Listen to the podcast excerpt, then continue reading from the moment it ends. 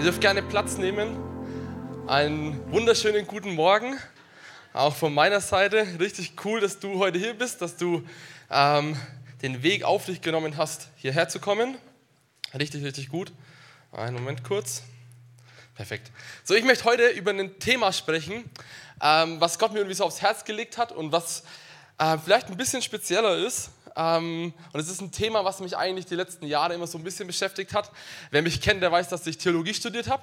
Und im Studium ist es eigentlich so, wenn man Theologie studiert, man geht mit mehr Fragen raus, wie man reingekommen ist. So, man kommt raus und denkt sich, hey, wie ist das eigentlich alles? Wie funktioniert das mit der Endzeit und allem möglichen? Man hat ganz viele Gedanken und man hat viel mehr Fragen als Antworten teilweise. So, so hat man zumindest das Gefühl, wenn man einfach total viel gelernt hat und man hat gelernt, was man alles nicht weiß. So, ähm, vielleicht geht es ja auch manchmal so. Beim Basics-Kurs, Glaubensgrundkurs hier im Gospelhaus, hatten wir auch manchmal so Frage-Antwort-Abende, so QA-Abende. Ähm, und da wurden richtig gute Fragen gestellt und die haben mich echt herausgefordert. So, und ich habe gemerkt, hey, Menschen haben Fragen, ich habe Fragen ähm, und wir brauchen Antworten auf diese Fragen. Und wir können glauben ähm, aus einem guten Grund. Und deswegen möchte ich heute über das Thema begründet Glauben sprechen. So, Wer von euch hat schon mal äh, jemand anders von seinem persönlichen Glauben an Jesus erzählt? Kann ich mal kurz einfach mal so Cool, wir, sind eine gute Gemeinde. Wir sind begeistert von Jesus, wir erzählen es, das ist voll gut, richtig gut. Ich weiß nicht, ob du es schon mal erlebt hast, dass wenn du jemandem erzählst, dass du an Jesus glaubst, dass da eher tricky Fragen zurückkommen. Dass Leute fragen, hey, wieso? Das kann ich nicht verstehen. Ähm, wie ist das? Kannst du mir das mal erklären? So, vielleicht hast du selber schon mal so Fragen gehabt äh, an Gott und die Welt. Und ich möchte einfach heute darüber sprechen und dir ein, äh, ein paar Antworten auf drei Fragen geben. Aber auf die komme ich gleich zu sprechen. Ich glaube, für uns als Nachfolger von Jesus ist es extrem wichtig, dass wir gute Gründe haben, äh, intellektuelle Gründe auch haben, warum wir an Gott glauben. So, ich habe in einer Uni-Zeitschrift gelesen äh, von Lüneburg, da gab es einen Artikel, der hieß Zehn gute Gründe, endlich den Glauben an Gott abzulegen. So, und da waren so Gründe drin wie ähm, Gott und Leid, das passt doch nicht zusammen, Gott kann nicht existieren, das Christentum ist doch eine Zwangsjacke. So, und es sind eigentlich vieles intellektuelle Fragen, die ich da gelesen habe, auf die es auch eigentlich intellektuelle oder logische ähm, Antworten gibt. Und für die Leute, die einfach jetzt schon mit Jesus unterwegs sind, ist mein Wunsch mit dieser Predigt, ähm, dass wir mündige Nachfolger werden von Jesus. Dass wenn Leute uns Fragen stellen, dass wir die beantworten können und dass wir nicht sagen, ja, ich glaube halt einfach, weil ich glaube. Ich glaube, weil ich so aufgewachsen bin, es meine Tradition ist. Ich glaube, weil ich eine coole Erfahrung gemacht habe oder ja, das kann man nicht begründen, das muss man einfach glauben. So, ich würde mir wünschen, dass wir eine Kirche sind, die wirklich gut, aus, aus gutem Grund glauben kann und es auch an andere weitergeben kann. So, wenn du Jesus noch nicht kennst, dann hoffe ich, dass dir diese Predigt äh, ein paar Antworten auf deine Fragen gibt und vielleicht auch ein bisschen deine Einwände wegnimmt. Vielleicht hast du, sagst du Sachen, hey, wie ist das eigentlich mit Gott und Leid? Das verstehe ich nicht. Ähm, Gibt es eigentlich einen guten Grund, dass ich von der Existenz Gottes ausgehen kann? So, kann ich nicht eigentlich auch zu einer anderen Religionsgemeinschaft gehen? So wie ist es? Ähm, wenn du Vorwände hast und sagst, hey, ich will nicht glauben, weil Gott Leid zulässt, dann will ich dir das auch nicht wegnehmen, aber dich vielleicht ein bisschen ins Nachdenken bringen. Ich will dich nicht überzeugen, aber ins Nachdenken bringen und das ist mein Wunsch für diese Predigt. Und bevor wir ähm, die drei großen Fragen anschauen, möchte ich einmal kurz darüber mit euch sprechen, warum wir Menschen eigentlich glauben. Und ich habe einmal kurz so eine Folie hier, ähm, wo, warum glauben wir Menschen? Und zwar glauben wir meistens aus drei Gründen. Entweder wir haben eine Frage, auf die wir eine Antwort brauchen, wie, hey, warum leide ich zum Beispiel? Äh, oder warum werde ich sterben? Dann machen wir vielleicht Erfahrungen wie, ich bete und ich merke, hey, mir wird es warm ums Herz oder ich habe einen Traum gehabt oder so, habe eine Nahtoderfahrung gehabt, was auch immer. Und dann haben wir so die Grundfragen des Menschen, so die Frage, hey, warum reden wir eigentlich von einem Gott? Warum ähm, glauben wir als endliche Wesen oder reden wir als endliche Wesen über Unendlichkeit? Warum äh, haben wir eine Vorstellung von Gerechtigkeit, von Gut und Böse? So, das sind so Fragen und vielleicht kann sich jeder von uns mit einer dieser Sachen identifizieren. Äh, die Frage ist halt nur, jetzt an was glaubst du denn? So, und ich möchte dir heute drei Antworten auf drei Fragen geben. Und die erste Frage ist, gibt es einen guten Grund, von einer Existenz Gottes auszugehen? Die zweite Frage wird sein, wenn es denn einen Gott gibt, ähm, führen dann nicht alle Religionen zu ihm? Und wenn es einen Gott gibt, warum gibt es dann so viel Leid? Das sind so diese drei Fragen, die ich heute beantworten möchte. Ähm, das ist ein bisschen Content, ich weiß, aber ich glaube, das wird richtig gut. Äh, weil ich habe mir auch überlegt, ich will auch kurze Gedankengänge machen, äh, weil ich könnte jetzt auch 30 Minuten lang über die Existenz Gottes und dann weiß man am Ende doch nichts so. Ähm, deswegen dachte ich mir, ich habe drei Fragen, vielleicht ist für jeden eine Frage heute dabei. Wenn wir über die Existenz Gottes nachdenken, dann finde ich jetzt erstmal eine richtig, richtig gute Frage. Also ich habe neulich ein Video angeschaut, wo jemand über die Existenz Gottes gesprochen hat und ich musste selber prompt erstmal nachdenken, hey, wie würde ich das jetzt eigentlich gut begründen? So klar, wir haben Erfahrungen gemacht, wir haben Wunder gemacht, das ist irgendwie naturwissenschaftlich kaum erklärbar, aber gibt es dann auch einen rationalen, intellektuellen, einen logischen Grund von der Existenz Gottes auszugehen? Und das ist auch meine Herangehensweise so ein bisschen an die Fragestellung heute. Äh, gar nicht so, hey, ja, ich habe ein Wunder erlebt, es muss Gott sein, sondern wie können wir intellektuell das wirklich ähm, ergreifen. Ich glaube, Gott möchte nicht, dass wir unseren Verstand irgendwie auf Standby setzen, wenn wir zum Gottesdienst gehen, wenn wir zur Kirche gehen, sondern er hat uns den Verstand gegeben. Er ist unser Gott gegebener Verstand. Also was möchte er? Dass wir es einsetzen. Wie, dass du deine Gaben einsetzt, die er dir gegeben hat. So, by the way. Genau, ich glaube, ähm, es ist total wichtig, dass wir das nutzen und ähm, ja, Gebrauch davon machen und nicht nach dem Motto gehen, hey, diese Dinge, die müssen wir einfach glauben, die können wir nicht begründen. Und du denkst dir so, du hast einen Verstand, okay, da bin ich hier falsch. Ich denke, so nein, du bist genau richtig, das ist richtig schön, dass du heute hier bist. Ein Grund für die Existenz Gottes, den ich sehr logisch finde und in den ich euch heute mit hineinnehmen möchte, ist ein kosmologischer Grund. So, du kannst gerne mitschreiben, die Katrin hat einen Stift und einen Zettel da, das sehe ich, das ist gut. Pack dein Handy raus, äh, schreib mit. Äh, genau, so. Und zwar wenn wir über den kosmologischen Grund nachdenken, so das Universum ist entstanden, da sind sich eigentlich so ziemlich äh, alle Wissenschaftler einig. Die Frage ist nur, wie ist das Universum entstanden? Da gibt es jetzt ganz viele verschiedene Theorien. Da gibt es die Evolutionstheorie, die Sechstagesschöpfung, dann gibt es äh, die Gap Theory, dass zwischen dem ersten und zweiten Vers der Bibel Millionen von Jahren waren, dass Gott eine alte Erde erschaffen hat, eine Framework Theory. Also es gibt ganz viele verschiedene ähm, Möglichkeiten, das zu interpretieren. Und ich möchte mich hier jetzt auch gar nicht so positionieren, aber was die alle gemeinsam haben, ist, dass es irgendwann angefangen hat zu existieren. Und da sind sich eigentlich alle einig. Die Frage ist nur, wie ähm, oder warum hat es angefangen zu existieren oder was steckt dahinter? Und meine These ist, alles, was einen zeitlichen Anfang hat, muss auch einen Ursprung haben. So etwas Bewegtes braucht einen Beweger. Ich habe mal einen Ball mitgebracht. So, wenn ich hier so diesen Ball habe und Elaine bist du gut empfangen? So, wenn ich den so kick, oh, sorry, das war ein bisschen daneben. Sorry, ich bin nicht so gut im Fußball. Na, aber wenn ich so den Ball wegkicke, dann ist es so, dass äh, etwas entstanden ist. Ich habe den gekickt, der Ball fliegt. So, ähm, und ich glaube, genauso ist es bei der Schöpfung. Es braucht einen Ursprung. Der Ursprung kann der Urknall gewesen sein, es kann die Sechstagesschöpfung gewesen sein, aber hinter diesem, dass etwas entsteht, dass ein Ball sich bewegt, muss ein Ursprung gewesen sein. Wenn ich einen Kuchen back, dann habe ich ganz viele Zutaten. Luisa backt immer wieder mal Kuchen. So, und dann nimmst du Milch und du nimmst Zucker und du nimmst Milch, ähm, Eier und Schokolade und mixt das alles zusammen. Und auf einmal entsteht ein richtig toller Kuchen. So, die Frage ist, woher kommen die einzelnen Materialien und wer hat sie erschaffen? Und genauso ist es, glaube ich, bei der Schöpfung. Und meiner Meinung nach kommt jetzt hier die Naturwissenschaft so ein bisschen an ihre Grenzen. Biologen, Chemiker und Physiker sehen ihre Aufgabe darin, die Natur zu beobachten, zu messen und zu analysieren. Und das können die auch, und das sind die wirklich Spezialisten. Ähm, und da bin ich richtig froh drüber auch, weil ich denke mir, hey, wer würde gerne in ein Flugzeug einsteigen, äh, wo die Tragfähigkeit von der Allmacht Gottes abhinge? So, da muss man erstmal an Gott glauben, damit es funktioniert. Ähm, und ich bin froh, weil Gott hat uns einen Verstand gegeben und wir können das einsetzen, genau für solche Sachen.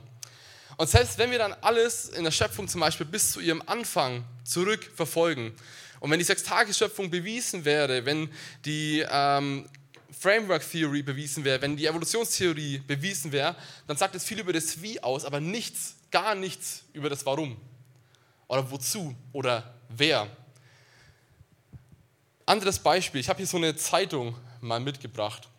Ein Naturwissenschaftler, wenn ich dem das geben würde und sage, hey, sag mir was über den Autor, der kann ja eigentlich nur das nehmen, was er hier hat, und er kann die Partikel auseinandernehmen. Der kann mir sagen, welches Papier das ist, wann es gedruckt wurde, welche Tinte verwendet wurde, aber er wird den Autor nicht in den Partikeln finden, weil der Autor da nicht drin ist. Der ist einfach größer als das Ganze.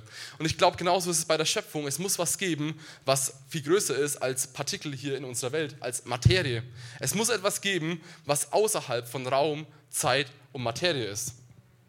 Alles muss einen Anfang haben. Alles, was einen zeitlichen Anfang hat, muss auch einen Ursprung haben. Die Frage ist nun, wer ist der Ursprung und warum wurde das Universum erschaffen? Und meine Antwort wäre es zu sagen, hey, das muss Gott gewesen sein, weil Gott ist außerhalb von Raum, Zeit und Materie. Jetzt sagst du vielleicht, hey, jo, okay, wer hat denn jetzt eigentlich Gott erschaffen? So, kurzer, kleiner Gedankengang. Wenn Gott alles erschaffen hat, dann hat er doch auch die Idee des Erschaffens geschaffen. Richtig? Würdet ihr dazu stimmen? So, wenn Gott alles erschaffen hat, dann hat er auch die Idee des Erschaffens geschaffen. Das heißt, wir Menschen können dann gar nichts darüber aussagen, äh, wer Gott erschaffen hat, weil er schon immer existiert hat und wir einfach nicht darüber nachdenken können, weil Gott uns die Idee des Erschaffens erstmal gegeben hat. So, kurzer ähm, Gedanke dazu.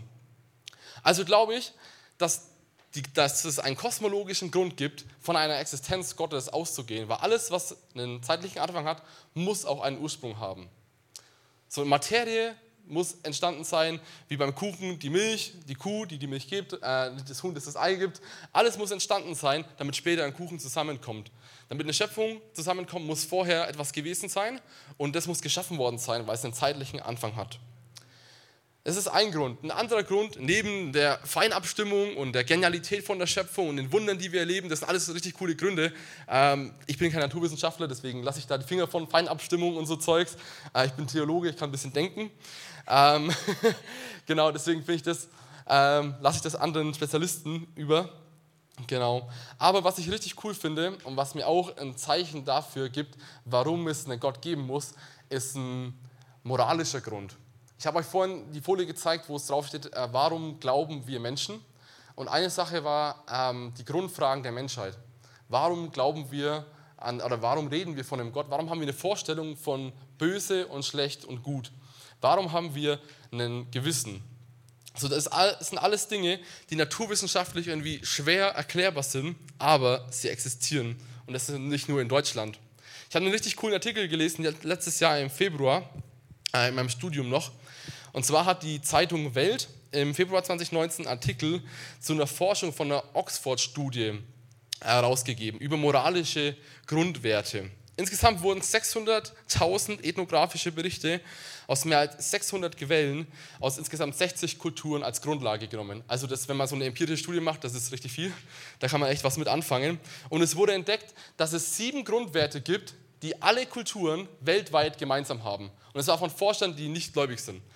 Und zwar sind es Grundwerte wie Unterstützung der Familie, Unterstützung der eigenen sozialen Gruppe, sich revanchieren, erkenntlich zeigen für Gefälligkeiten, mutig sein, Respekt vor Vorgesetzten haben, Ressourcen gerecht verteilen, Eigentum und Besitz anderer respektieren.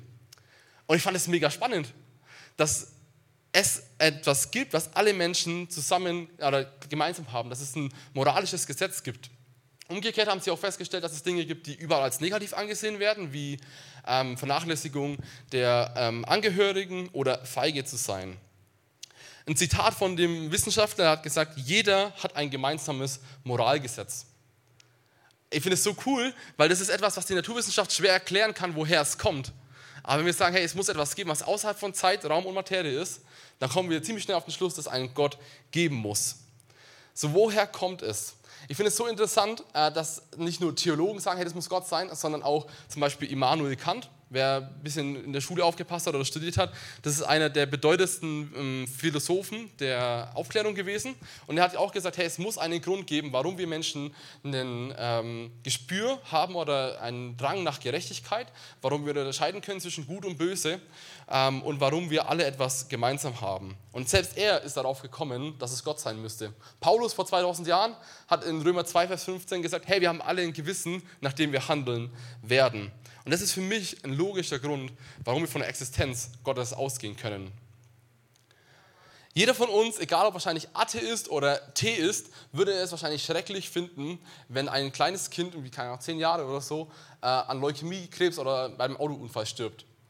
Warum haben wir einen Drang nach Gerechtigkeit und warum finden wir das unfair? Als Atheist könntest du sagen, ja gut, natürliche Selektion war halt schwach hatte halt Krebs, ist gestorben. Hey, als Christen haben wir eine Hoffnung, dass dieses Kind im Himmel sein wird, dass wir äh, getragen sind in dieser Zeit. Und ich finde es so cool, dass wir ganz anders an die Sache rangehen können und dass wir eine Hoffnung haben. Aber als Atheist oder als Evolutionstheoretiker äh, musst du eigentlich davon ausgehen, ja, dass es halt einfach so passiert ist. Fazit: Gibt es einen logischen Grund, von der Existenz Gottes auszugehen? Wenn ja, warum? So, Erster Grund, kosmologischer Grund. Gott kann der Ursprung der Schöpfung gewesen sein. Da habe ich auch eine Folie, das können wir gleich abfotografieren.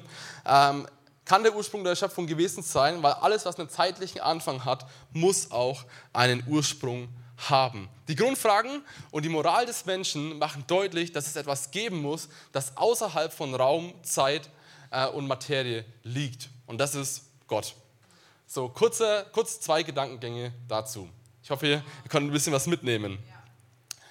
Jetzt sagst du, okay, es gibt einen logischen, vernünftigen Grund, von der Existenz Gottes auszugehen. Ich habe auch noch Wunder erlebt und habe coole Erfahrungen mit Gott gemacht. Ja, das verstärkt das Ganze ja nur noch ums Hundertfache. Das ist ja richtig cool. So, aber wir haben auch einen logischen Grund. So, jetzt ist die Frage, wenn es einen Gott gibt, führen dann nicht alle Religionen auch zu Gott? Wer von uns Männern vielleicht schon mal von der Frau in den Supermarkt geschickt worden ist, der kennt bestimmt folgende Situation. Die Frau sagt, hey Schatz, kannst du in den Supermarkt gehen und kannst du Käse und kannst du Nudeln und kannst du Brot, äh, kannst du das alles mitbringen. Und wir als Männer, wir stapfen dann irgendwie in äh, den Supermarkt und stehen dann vor dem Käseregal und dann sagt sie schon, okay, bring Weichkäse mit. Ja gut, da gibt es jetzt den Bio, da gibt es den gut und günstig und dann gibt es den Original Charamont. So, welchen soll ich jetzt mitnehmen? Du hast zu viel Auswahl und am Ende weiß man nicht genau, welcher dann doch Luisa am besten schmeckt. So, was soll ich tun? So, soll ich jetzt aufs Geld achten, den gut und günstig? Soll ich den Original nehmen, weil der einfach der tollste ist? So, was soll ich tun? Ja, und ich glaube, in Religionen ist das manchmal auch so. Also wir haben eine Frage des Lebens wie, gibt es Gott? Wie geht das Leben nach dem Tod weiter? Was ist der Sinn ähm, des Lebens? Und wenn es einen Gott gibt, wie komme ich denn zu ihm? Wir haben so Fragen und auf einmal ziehen wir dann los in den Supermarkt der Religionen und dann sehen wir da von einer riesen Auswahl, was wir alles machen können und am Ende landen wir überall, aber nicht bei Gott. Die Auffassung heute ist sehr populär, dass man sagt, hey, Jesus mag, für, mag gut für dich sein, das ist okay, ich toleriere das Ganze. Jeder soll nach seiner Auffassung äh, so selig werden. So, wir leben in einer Zeit von absoluter Pluralität, in der es keine festen Maßstäbe äh, mehr gibt. Alle Wege führen zu Gott und Gott offenbart sich in jeder Religion. Ähm, das ist so ganz populär, aber nur es populär ist, heißt es nicht, dass es wahr ist. Oft wird dann so ein Bild äh, vom Elefanten herangezogen und die Geschichte lautet wie folgt. Mehrere Blinde gehen spazieren und stoßen dabei auf einen Elefanten, der sich von ihnen betasten lässt. Dieses Tier ist so lang und geschmeidig wie eine Schlange, erklärt der Erste, der den Rüssel eines Elefanten erwischt hat. Nein, nein, es ist dick und rund wie ein großer Baumstamm, sagt der Zweite, der ein Bein des Elefanten befühlt. Nein, es ist groß und flach, erwidert der Dritte, der die Seite des Elefanten erfährt. So jeder der Blinden erfasst nur einen Teil der, ähm, spirituali, äh, der spirituellen Realität. Ähm, und es heißt, okay, so ist es bei den Weltreligionen doch auch. Die beschreiben doch alles von einer anderen Seite einfach nur. Aber erstmal ist in der Geschichte ein richtig großer Denkfehler drin. Und zwar, die Geschichte wird von einer Person erzählt, die den Elefanten kennt. Die Blinden würden ja eigentlich nicht sehen. Also einen doch in Anspruch, die ganze Wahrheit zu kennen. Und was auch sein müsste, es müsste ja dann irgendwelche Gemeinsamkeiten geben zwischen den einzelnen Religionen. Aber wenn wir mal so ein bisschen reinschauen und ein bisschen in die Tiefe gehen, kurzer Überblick gleich über die verschiedenen Religionen, werden wir feststellen, dass es grundverschiedene Religionen sind. Es fängt an, zum Beispiel, dass es monotheistische und ähm, polytheistische Religionen gibt. Da habe ich eine Folie mitgebracht. Da ist mal kurz so grob aufgelistet, gibt es noch mehr. Aber monotheistisch, das heißt, es gibt nur einen Gott, Islam, Judentum, Christentum, polytheistisch, Hinduismus, 330 Millionen Götter. Jeder Hindu kann sich aussuchen, welchen Gott er anbetet. Dann gibt es Stammesreligionen, gibt es den Buddhismus. So, und es mag anfänglich cool klingen, hey, alle fühlen doch zu einem Gott und alle erfassen doch einen Teil der spirituellen Welt. Aber wenn wir genauer hinschauen, ist es gar nicht so. Kurz ein bisschen zur Allgemeinbildung. Im Islam zum Beispiel äh, gibt es gar keine Gewissheit, ob man die Ewigkeit bei Gott am Ende verbringen wird. Allah ist fern, man muss Regeln befolgen, fünfmal am Tag beten, im Monat Ramadan fasten und einmal im Leben nach Mekka pilgern, weil das die Chance erhöht, dass Allah einem vergibt. Ziel ist es eigentlich ins Paradies zu kommen, wo Belohnungen auf einen warten. Der Koran selber spricht nicht darüber, äh, ob Allah sich dort den Gläubigen offenbaren wird, zeigen wird. Das ist ein Riesenunterschied, ob du im Paradies bist, einfach nur mit einer tollen Belohnung, oder ob du in der Ewigkeit bist mit Gott. Das ist ein Unterschied. So, das Ziel ist also ganz anders. Das Ziel ist nicht direkt bei Gott in seiner Gegenwart zu sein, sein Angesicht ständig zu sehen. Der Buddhismus zum Beispiel ist eigentlich mehr eine Philosophie als eine Religion. Buddha kannte keinen Gott. Buddhisten glauben, dass man tausende Leben hat, so sie glauben an Reinkarnation und das Ziel ist das ewige Nirvana, das ewige Nichts. Und sie müssen sich durch ihre guten Taten davon äh, freikaufen und ihren Wert verdienen, dass sie immer ins Nirvana eingehen. Buddhismus kennt keinen Gott und auch nicht wirklich eine Sünde. Und das Ziel ist das Nirvana. Die Esoterik ist eigentlich eine spirituelle Lehre, wo man ähm, nach innerer Erleuchtung und nach innerer Erkenntnis strebt. Das ist das Ziel davon. Die Religion, ich sag's mal von Selbstverwirklichung, da geht es darum, dass du dein eigener Boss bist, dass du alles für dich machst, dass es dir gut geht, mach doch, was du willst, äh, werde erfolgreich in deinem Leben. Das Ziel ist, werde die beste Version deiner selbst äh, und sei du dein eigener Chef. Im Hinduismus, wie gesagt, 330 Millionen Götter, jeder Hindu kann sich aussuchen, welchen Gott er anbeten möchte. Hindus glauben, dass man ähm, als ein anderer Mensch oder als Tier wieder inkarniert werden kann, wiedergeboren werden kann. Und sie glauben an Karma und das Ziel ist es, dieses Karma zu überwinden. Karma ist ähm, ein Konzept, nach dem jede ähm, physische wie geistliche Handlung unweigerlich mit einer Folge zusammenhängt.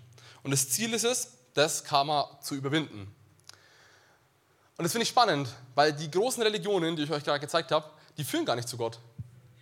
Also die führen entweder ins Paradies, die führen ins Nirvana, die äh, führen dahin, dass man das Karma überwindet und dann aufsteigt in so einer Pyramide im Hinduismus. Ähm, das ist das Ziel davon. Und der wesentliche Unterschied, der signifikanteste Unterschied zwischen Christentum und allen anderen Religionen ist der Unterschied zwischen tun und getan. Im Christentum geht es darum, was Jesus getan hat. In allen Religionen geht es darum, was die Menschen für Gott tun. Ich habe euch ein kleines Bild mitgebracht ähm, von den verschiedenen Religionen mit so Pfeilen dran. Genau, so Islam und Hinduismus, es geht immer darum, dass wir zu Gott kommen. Und es gab nur eine Religion, das ist Jesus oder das Christentum, wo Gott Mensch wurde. Das ist ein signifikanter Unterschied, was ich richtig cool finde. So ist es ganz anders. Wenn du schon mal jemand, für jemanden versucht hast, ein Geschenk zu kaufen für den Geburtstag, dann überlegt man sich ganz, ganz viel, was gefällt ihm denn, was wünscht er sich denn und dann bestellt man was und man schaut es an und man versucht das Beste zu machen, verpackt schön und schenkt es dann der Person und man denkt sich, hoffentlich gefällt sie, hoffentlich nimmt sie dieses Geschenk an. Und genauso ist es in den meisten Religionen. Man versucht mit seinem Leben, mit seinen guten Taten, ähm, sich weiterzukommen, jemandem ein Geschenk zu machen, vielleicht Gott ein Geschenk zu machen, ähm, Vorgesetzten oder im Hinduismus oder im Buddhismus seinem ähm, sag mal, Guru äh, ein Geschenk zu machen, damit man weiterkommt, damit der einen segnet. So, aber es geht nie darum, ähm, was Gott uns Menschen geschenkt hat. In allen anderen Religionen ist die Frage, ob Gott dein Geschenk annimmt. Im Christentum ist die Frage, ob du Gottes Geschenk annimmst. In allen anderen Religionen geht es darum, dass Gott unser Geschenk annimmt. Im Christentum geht es darum, dass wir Gottes Geschenk an uns annehmen. Das ist ein signifikanter Unterschied zu allen anderen. Zwischenfazit: Führen alle Religionen zu Gott? Nein, die Ziele sind komplett verschieden. Das Christentum hat als Religion das Ziel, Menschen zu Gott geführt. Und der wesentliche Unterschied liegt im Tun und Getan. Was muss ich tun und was wurde für mich getan? Jesus sagt selbst in Johannes 14, Vers 6, ich bin der Weg, die Wahrheit und das Leben. Niemand kommt zum Vater als nur durch mich. Und zwei Sachen, die ich hier wieder mega feier äh, bei diesem Vers ist, ich bin der Weg, so Jesus ist der Weg, er hat für dich alles getan und du musst es nur annehmen. Wir können eine Heilsgewissheit haben, weil er für uns alles getan hat und nicht, weil wir etwas tun müssen. Und was ich noch so cool finde hier ist, ich, niemand kommt zum Vater als nur durch mich. Ich habe einen Online-Artikel gelesen ähm, von einer Zeitung, von einer Zeitschrift, wo es darum ging, ob Muslime äh, auch das Vaterunser beten können. Und sie haben gesagt, hey, ja, wir können mit ziemlich viel übereinstimmen, aber mit einer Sache nicht, dass Allah unser Vater ist. Signifikanter Unterschied, signifikanter Unterschied. Ich kann zu meinem Gott sagen, dass er mein Papa ist. Und das ist so cool. Und ich bin sein Kind. Und in dieser Beziehung stehen wir, in dieser persönlichen Beziehung. Und es ist nicht willkürlich ähm, und ist, Gott ist auch nicht fern, sondern er ist mein Papa. Er möchte eine Beziehung mit dir und mir haben. Und das finde ich so, so genial. So in allen Religionen geht es darum, äh, dass wir etwas tun für Gott. Im Christentum geht es darum, was Jesus für uns getan hat. Viele Religionen haben auch so das Prinzip, äh, gute Menschen kommen in den Himmel, schlechte Menschen kommen in die Hölle. So gleiches Prinzip wieder. Es geht nicht um das, was wir tun. Es geht einfach darum, was Jesus für uns gemacht hat. Gute, gute oder böse Werke entscheiden nicht über dein Heil, äh, sondern Jesus entscheidet darüber und die Frage ist, ob du es angenommen hast. Und ich werde am Ende auch darauf zurückkommen und dir eine Einladung geben, dass du es annehmen kannst. Und ich glaube, das ist die beste Botschaft, die wir haben. Und das ist eine befreiende Botschaft. Wenn wir jetzt nochmal den großen Bogen spannen, warum wir Menschen glauben, so, weil wir auf der Suche nach Antworten sind auf Fragen, die wir haben, wie hey, gibt es Gott? Wenn ja, wie komme ich zu Gott und woher kommt eigentlich das Böse? Und ich habe dir versucht zu zeigen, warum es vernünftig ist, an einen Gott zu glauben, warum es vernünftige Gründe gibt, äh, für einen Gott oder von einer Existenz Gottes auszugehen, dass es nur einen Weg gibt und das ist Jesus äh, und dass er für dich alles getan hat, um zu Gott kommen zu können. Vielleicht sagst du, okay, jo, das habe ich gecheckt, das kann ich jetzt anderen auch erzählen, das ist voll gut. Aber eine Frage, die beschäftigt mich schon immer, ähm, warum lässt Gott Leid zu, wenn er existiert? Warum gibt es so viel Leid? Und das ist meine letzte Frage, über die ich heute sprechen möchte. Und hier betreten wir jetzt, finde ich, so ein, eigentlich ein sehr sensibles Thema, weil wahrscheinlich egal, ob Atheist oder Theist, Zeiten des Leids sind einfach schwere Zeiten und wir wünschen uns eigentlich Mitgefühl äh, und Trost und eine schnellere, schnelle Besserung, eine Lösung für das Ganze. Bitte entschuldigt, dass ich in dieser Predigt jetzt nicht ganz auf dieses, warum, äh, wie können wir mit Leid umgehen, wie können wir äh, Leidende begleiten, äh, darüber sprechen möchte, sondern mehr über die Hintergründe von dem Ganzen. Es ist eher ein, ein rationaler oder ein dogmatischer Ansatz, den ich jetzt mal gewählt habe. So, jede Religion würde die Frage auch anders beantworten. Im Buddhismus ist es die Begierde für Ursprung, für Ursprung des Leids. Im Hinduismus ist es das Karma. Im Islam sieht man es als Prüfung, als Strafe oder man schiebt es in die Kategorie des unerforschlichen Willen Gottes. Ich möchte die Frage heute aus christlicher Sicht beantworten. Die Herausforderung bei der Leitfrage ist oftmals folgende Denkvoraussetzung, und zwar, Gott muss das Übel der Welt verhindern. Tut er das nicht, ist er entweder schwach missgünstig oder nicht, Existenz, äh, nicht, nicht existent. So, Problem oder Frage, wer legt diese Definition fest? Wer sagt, dass ich das ausschließen muss? Also es ist eine Denkvoraussetzung, mit der wir an die Frage hingehen. Und für mich ist das eigentlich kein Widerspruch und ich möchte einen kurzen Gedankengang geben. Ähm, es gibt ganz viele. Ich habe jetzt einfach einen gewählt, ähm, um das mal so ein bisschen äh, ja, zu erklären. Gott hat sich eigentlich von Anfang an nie eine Welt gewünscht vor Leid. Er hat das Paradies geschaffen äh, und hat dich und mich dafür geschaffen, in seiner Gegenwart zu sein, mit ihm eine Beziehung zu haben, ihn zu lieben und von ihm geliebt zu werden. Aber zur Liebe gehört immer Freiheit, sich für oder gegen etwas zu entscheiden. Deswegen gab es auch den Baum, dass, dass der Mensch eine Freiheit hat. Weil wenn ich einfach sage, hey, du musst mich lieben, Liebe setzt Freiheit voraus, das funktioniert nicht anders. Und deswegen ähm, hat alles so begonnen. So, damals haben sich Adam und Eva äh, gegen Gott entschieden, weil sie sein wollten wie Gott. So, sie wollten selber Gott sein. Und das war das Problem der ganzen Ursache. Und von Anfang an war die ähm, Folge eigentlich klar. Und zwar hat Gott gesagt, hey, wenn ihr von diesem Baum esst, dann wird euer Leben aus Tod, Schmerz, ähm, Tod und Schmerz und harte Arbeit bestehen. Es war einfach eine Tatsache. Und noch heute beweist Leid die Existenz von Sünde und von Tod.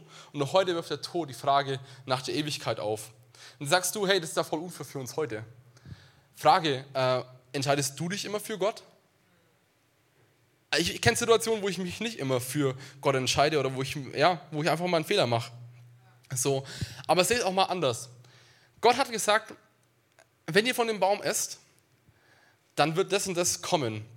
Und es ist eingetroffen er hält sich an das, was er sagt. Er hält seine Versprechen. Er ist eher negativ. Aber das Coole ist ja wieder, dass er dann gesagt hat, hey, ich werde eine Lösung schicken und das ist Jesus. Er wird am Kreuz für dich und mich sterben. Er wird meine Krankheit, mein Leid auf sich nehmen, äh, meine Trennung äh, auf sich nehmen und wir werden wieder Gemeinschaft miteinander haben. So, das heißt, wir können auch davon ausgehen, dass er sich an sein Versprechen hält. Das finde ich so genial zu sehen. Er hält sich da an sein Versprechen, wo er sagt, hey, es wird passieren, dass ihr sterben werdet, dass harte Arbeit kommt, aber ich werde auch versprechen, dass eine Lösung kommt und ihr müsst sie nur annehmen. So, das sind zwei Seiten und Leid ist einfach erstmal ein Preis von Freiheit. Das kannst du aufschreiben als Überschrift. Leid ist ein Preis von Freiheit. Heute ist auch so, ähm, oder es war immer schon so gedacht, dass Gott auch einen Rahmen gesteckt hat für Freiheit. Er hat uns auch die, ähm, oder er hat Freiheit mit Verantwortung gekoppelt, sagen wir es so. Er hat gesagt, hey, ähm, töte nicht, stehle nicht, lüge nicht, schlag nicht, ähm, komm einfach zu mir, hab nur mich als Gott und keinen anderen Gott, ähm, wo vielleicht auch schlechte Taten folgen werden. So, aber Menschen nutzen das aus. Ich habe ein Buch gelesen, der hat beschrieben, dass vier Fünftel des Leids ähm, menschengemacht ist. So Folter, Sklaverei, Krieg, Bomben, das haben alles Menschen erfunden. Armut und Überarbeitungen sind meist durch menschliche Habgier entstanden und liegt weniger an der Kargheit der Natur. Das ist ein Riesenunterschied. So klar, es gibt immer noch Leid, was eben nicht erklärbar ist, aber ein ganz großer Teil ist erklärbar. So, weil sich Menschen für Gott halten, weil Menschen ähm, egoistisch sind, weil Menschen äh, andere Menschen verletzen. So, ein Leben auf dieser Welt, wo auch Gott bei jedem Leid eingreifen würde, wo er es verhindern würde, wo uns die Freiheit nehmen würde, wäre eine Welt ohne Liebe. Und das ist auch, finde ich, voll krass zu sehen. Jetzt denkst du dir, okay, ähm, was könnte Gott denn noch so machen, ähm, um Leid zu verhindern? Das Coole ist, dass er im Leid dabei ist. Ich habe zwei Pflegebrüder, drei Pflegegeschwister insgesamt. Äh, das sind Twins, die sind drei Jahre alt und die hüpfen hier manchmal auch so ein bisschen rum. Und was ich immer wieder feststelle, wenn ich bei denen zu Hause bin, die rennen und die fallen hin, die schürfen sich auf, die tun sich weh. Ähm, und was könnte man machen, damit die sich ähm, nicht mehr verletzen? Man könnte sie vielleicht erstmal trennen, dann streiten sie nicht so viel und dann schlagen sie nicht die Köpfe ein. So, ähm, oder man steckt ihnen so eine Gummizelle. Aber es wäre ein Leben ohne Freiheit. Und was richtig cool ist, was ist, wenn ein Kind hinfällt? Steht auf und der Papa kommt zu ihm meistens. Wenn es vom Fahrrad fällt, dann rennt der Papa hin oder die Mama hin, nimmt ihn in den Arm und sagt, hey, alles gut, ich hab dich lieb, ich, ich puste mal ein bisschen, der Schmerz geht gleich weg, ich habe ein Pflaster. So, und die Kids sind glücklich. Und das Gleiche ist bei Gott, hey, Gott ist im Leid ähm, dabei. Gott sieht dich, Gott weiß, wie es dir geht und Gott begrenzt die ewigen Folgen des Leids. Gott hält sein Versprechen, das hat er damals gemacht, das wird er auch wieder machen. Gott schändet seinen Sohn, indem er die Schuld und die Krankheit für alle Leiden am Kreuz auf sich nimmt. Das Leid wird ein Ende haben. Manchmal tut er Wunder äh, und es löst, er löst ähm, Krankheit und Leid irdisch, manchmal aber auch erst ewig. Ein Vers finde ich richtig ermutigend aus Offenbarung 21, Vers 3 bis 4. Da heißt es, und vom Thron her hört er eine mächtige Stimme rufen, seht, die Wohnung Gottes ist jetzt bei den Menschen. Gott wird in ihrer Mitte wohnen. Sie werden selbst, äh, sie werden sein Volk sein, ein Volk aus vielen Völkern. Und er selbst, ihr Gott, wird immer bei ihnen sein. Er wird alle ihre Tränen abwischen, es wird keinen Tod geben, kein Leid und keine Schmerzen und es werden keine Angstschreie mehr zu hören sein, denn was früher war, ist vergangen. Hey, wir als Christen, wir haben nicht immer die 100% Antwort auf die Frage nach deinem persönlichen Leid, aber wir haben immer die 100% Lösung und das ist Jesus. Wir können als Menschen ähm, zu Gott kommen. Er hat alles für uns getan. Ich feiere das so. Ähm, zwei Gefahren, die wir als Christen aber doch immer wieder mal haben ähm, oder in die wir tappen können, ist zum einen die Warum-Falle. Warum ich? Warum ist das passiert? Warum lässt Gott das alles zu? Ähm, das ist passiert, weil wir suchen so einen kausalen Grund. Und die Frage auf die Antwort ist ehrlicherweise einfach kein Trost. Im Jenseits werden wir die Antwort erfahren und wir können auch gar keine pauschale Antwort geben, weil alle Leiden halt komplett unterschiedlich sind. Und die zweite Gefahr ist, dass wir Gottes Liebe abhängig machen von unserem Leid. Wir hinterfragen Gottes Liebe, wir hinterfragen die Wirkung von dem Gebet, wir werden bitter ähm, und wir entfernen uns von Gott. Aber die eigentliche Frage beim Leid ist eine ganz andere. Und zwar, wirst du dich durch das Leid hindern lassen, an Gott zu glauben? Lehnst du Gott ab, wenn er nicht das tut, was du möchtest? Bist du bereit, Gott in seinen, in seinen Entscheidungen mehr zu vertrauen als dir selbst? Das ist eigentlich die eigentliche Frage beim Leid. Gar nicht so sehr das Warum oder Wozu, sondern hey, wie gehst du damit um? Ermutigend für uns als Nachfolger von Jesus ist, dass wenn wir äh, Leid durchleben, dass wir in eine innige Beziehung mit Gott treten können. Dass wir lernen können, dem Ratschluss Gottes mehr zu vertrauen als uns selbst. Dass wir unseren Blick auf relevante Dinge leben, äh, relevante Dinge legen, weg von den irdischen Belanglosigkeiten hin zu dem Ewigen. Dass wir die Kraft Gottes in den Zeiten des Leides erfahren können. Dass wir den Teamgeist und die Liebe von anderen Christen äh, in dieser Zeit erfahren können, wie wir uns gegenseitig unterstützen und dass unser Glaube an Jesus stärker werden kann dadurch. So, wenn es einen Gott gibt, warum gibt es dann so viel Leid? Leid ist immer eine Allmacht, äh, Leid ist mit der Liebe und mit der Allmacht Gottes vereinbar. Denn Leid ist ein Preis von Freiheit. Eine Freiheit, welche Gott uns geschenkt hat und die seine Liebe, ähm, wie eine Folge seiner Liebe für uns ist. Die eigentliche Frage im Leid ist, wie gehen wir mit dieser Freiheit um? Entscheiden wir uns für oder gegen Gott? Das heißt außerhalb vom Leid, oder das heißt in, äh, in dem Leid. Das Worship-Team kann schon mal nach vorne kommen.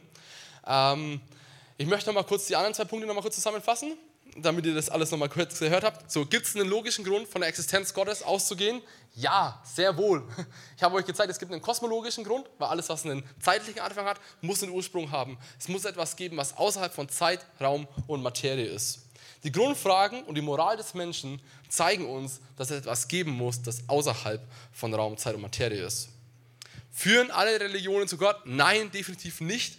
Die Ziele und die Inhalte sind komplett verschieden. Der größte Unterschied liegt im Tun und Getan, ähm, was Jesus für dich und mich getan hat. Jetzt denkst du dir, war ganz schön viel Inhalt. Gute Neuigkeiten wieder für dich. Ich habe hier eine kurze Folie. Äh, das siehst du mal, was es alles gibt und wo du diese Predigt noch hören kannst. Du kannst auf unsere Website klicken, da kannst du dir das anschauen. Du kannst auf Spotify gehen für die jungen Leute unter uns und du kannst auf YouTube gehen und die Predigt nochmal anschauen, äh, wo ich das sogar im Sessel irgendwie dir erzähle. Und du kannst sie mit deinen Freunden teilen. Das ist so genial eigentlich, was wir heute für Mittel haben, oder? So, also bitte teil diese Predigt, teil das. Wenn du nochmal Fragen hast, kannst du mir auch gerne schreiben, äh, nachher mit mir reden oder so.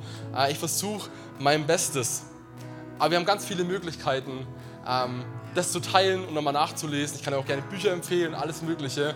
Ähm, mein Wunsch war einfach nur, dass wir als Nachfolger von Jesus uns mal intellektuell Gedanken darüber machen, wie können wir Fragen beantworten, die Menschen an uns stellen, die wir vielleicht selber haben, wir, damit wir Menschen lieben können, damit wir ihnen zeigen können, wie Jesus sie liebt und dass sie sehen, dass wir nicht nur naive Leute sind, die eine tolle Erfahrung gemacht haben, sondern wirklich Leute sind, die den Gott gegebenen Verstand einsetzen, um Menschen davon zu erzählen.